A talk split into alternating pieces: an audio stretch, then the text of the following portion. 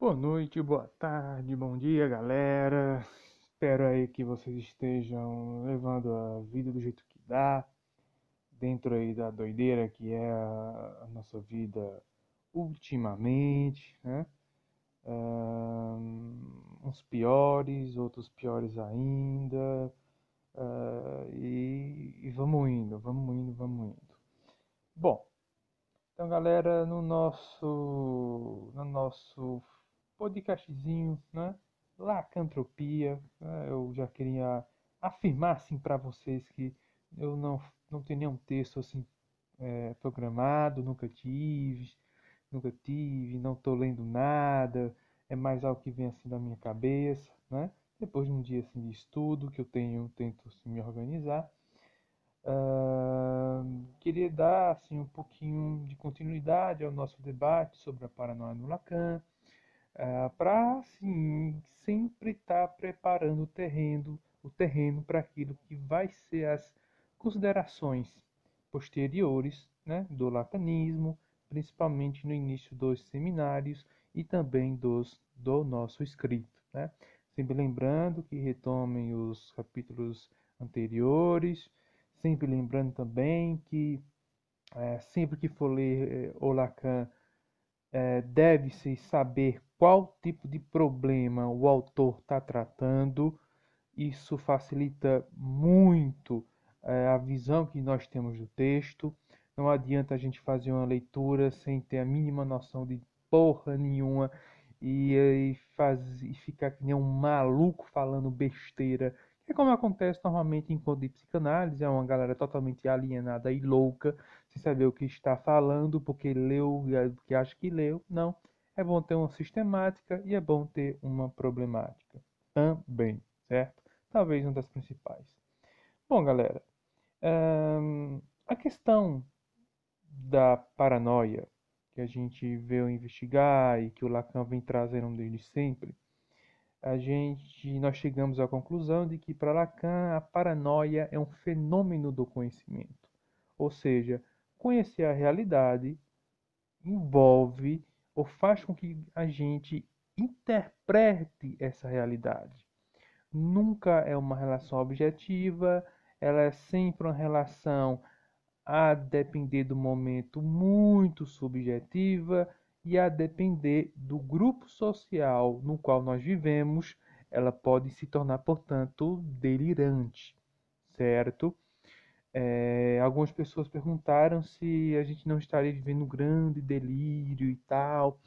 Eu sempre tenho muita ressalva quando a gente pega um conceito que tenha uma, uma utilização talvez específica ali na clínica, no, na realização do diagnóstico e expande de maneira assim, sem reflexão nem mesmo metodológico. É, não que não se possa, é sempre muito interessante, há vários autores que fazem isso, Slava Zizek, que é um autor muito bom, tem outros também que fazem essa, essa é, aumentam o campo de atuação do conceito, por exemplo, né? mas é sempre ter muita cautela, certo? Ah, então, Lacan, primeira coisa, como nós vimos, ele desenvolve o conceito de, de que o delírio é uma interpretação da realidade.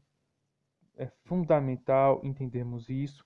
E ele vai acrescentar aí, meus queridos, uma leitura, digo, uma, não só uma leitura, mas uma interpretação. Ele vai retomar alguns aspectos da fenomenologia do espírito de Hegel, que vocês podem ver explicitamente no texto de 1948, Proposições sobre Causalidade Psíquica, que está lá nos escritos, dá para baixar rapidamente aí o nosso textinho, certo? É... Quais são os elementos que o Lacan ele vai tirar assim, de Hegel agora, né, nesse texto que é importante assim, para a gente? Primeira questão é o seguinte: é o próprio conceito de loucura. É, para Hegel, eh, a loucura é quando o indivíduo ele se sente excluído do grupo social no qual ele pertence. Então Hegel ele vai propondo certos personagens da literatura de sua época para mostrar o grau de enlouquecimento. Então ele começa, se não estou enganado, lá com Fausto. Fausto é um sujeito que está buscando apenas a própria satisfação. Depois ele chega num cara da misantropia. Depois ele vai chegar num personagem, se eu não me estou enganado, é, uh, é um personagem assim uh, claramente delirante que me faltou agora a memória, Don Quixote. Não, é o Don Quixote, né? Uh, mas tudo isso para mostrar o seguinte: quanto mais o indivíduo ele se exclui da sociedade ou ele acha que é melhor do que a sociedade do qual ele vive, mais enlouquecido esse indivíduo vai ficando.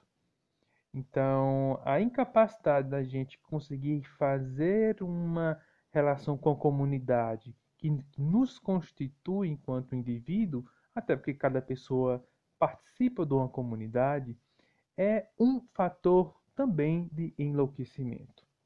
Então, vejam que há vários elementos se articulando em torno dessa categoria lacaniana da loucura e que fique bem colocado. Loucura em Lacan não é psicose ou não ou começa a ser compreendida como algo distinto de psicose.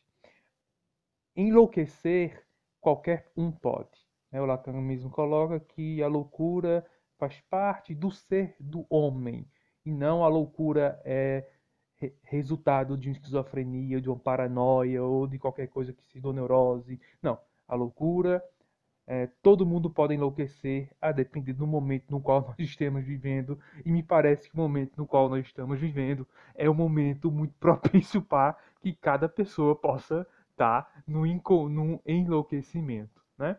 Em falar em enlouquecimento, eu gostaria de dar mais uma palavra, retomando ainda a tese do Lacan, uh, sobre o nosso amiguinho Covid, certo? É, sempre muito, o pessoal sempre está ali refletindo, Covid para lá, para cá, e o que fazer com isso.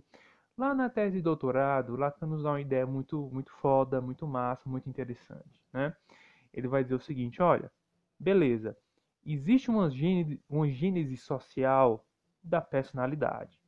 Agora, os fatores sociais que meio que determinam a formação de uma personalidade X, eles devem ser fatores de ordem total, né? algo que na antropologia e na sociologia da época, Durkheim e o Marcel Mauss, se falava assim de fato social total. O que é, galera, um fato social total? É um acontecimento que ele é, ao mesmo tempo, econômico, de saúde, de saúde mental, é, religioso, afetivo e, e dessa maneira mexe com a estrutura social no qual nós estamos assim envolvidos de maneira muito forte e que tem uma clara, digamos, no mínimo um efeito sobre a maneira como a gente vai estar assim vivendo em sociedade. Então, é, se a gente fosse começar a tentar interpretar o Covid, né, 19, a partir do que a gente está vendo um pouquinho do Lacan, seria o seguinte: o Covid, portanto, ele é um fato social, certo? Um fato social total, ao mesmo tempo que ele é um fato eminentemente biológico, não há, mas esse fato biológico ele tem um fator político sério. Histórico vai ter com certeza. De saúde mental nem se brinca né, com isso. Né? As pessoas, eles, os, os psicanalistas e psicólogos, eles vão ter que começar. Eles já estão, né? Eu, eu já dizia isso em alguns momentos com a galera. Eles vão ter que aceitar novas maneiras de atuação, né? eles vão ter que rever algumas questões que eles estão colocando. Uh, é uma questão econômica também. Não tem como dissociar um fato social total, o total já está dizendo. Então, galera, aqui a gente já tem dois elementos fundamentais para entender o Lacan no nosso amiguinho, no, no próximo, no, no, no, seminário, né? Que, a gente, que eu pretendo já, pelo menos, talvez não, talvez próxima semana já dá. Uh, temos o que a gente vai chamar assim de forma primitiva de ordem simbólica.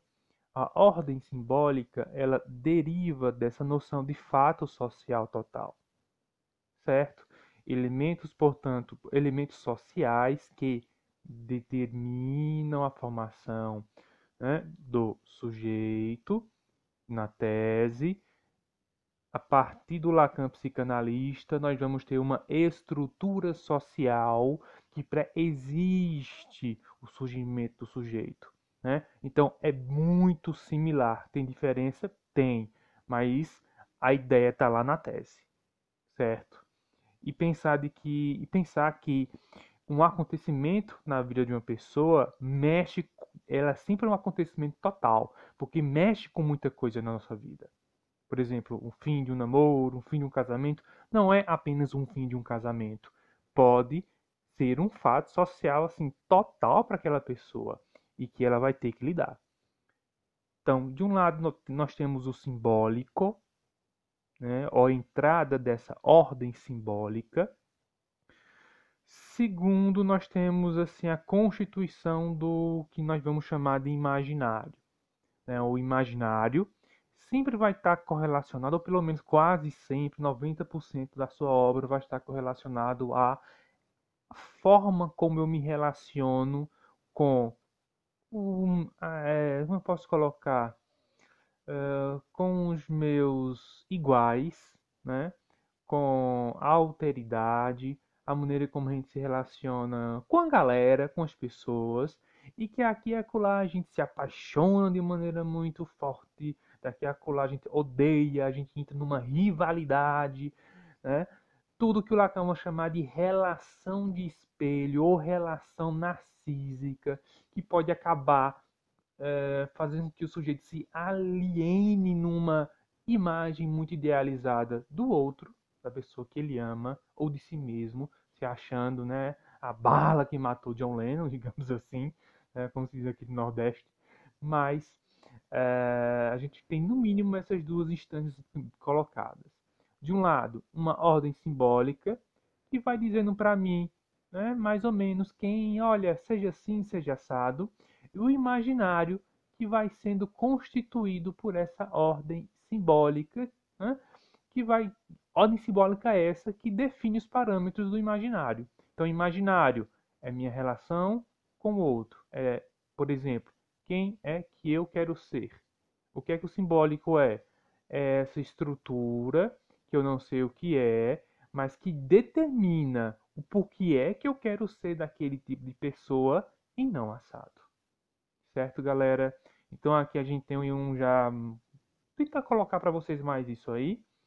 Uh, pensem que a estrutura em Lacan não é um elemento isolado, mas sempre é um fato social total uh, que mexe com muitas esferas.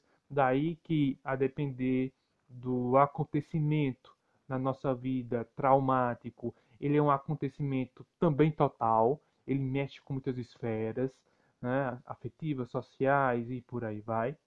Né? Uh, e nos próximos encontros eu vou tentar assim, começar a entrar principalmente no seminário 1 do nosso amiguinho Jacques Lacan, uh, os escritos técnicos de Freud. Vou tentar ou fazer um podcast uh, resumindo o seminário, os principais temas e problemas e, e a mensagem que ele está passando, ou pelo menos dividir em dois ou três, dois ou três é, capítulos, tá bom, galera? Então, tenham um bom domingo aí para todos. E assim, é, a gente vai sair da doideira, certo? Outras doideiras vão voltar, mas vai sair e vai voltar. É assim que a dialética funciona. Abraços.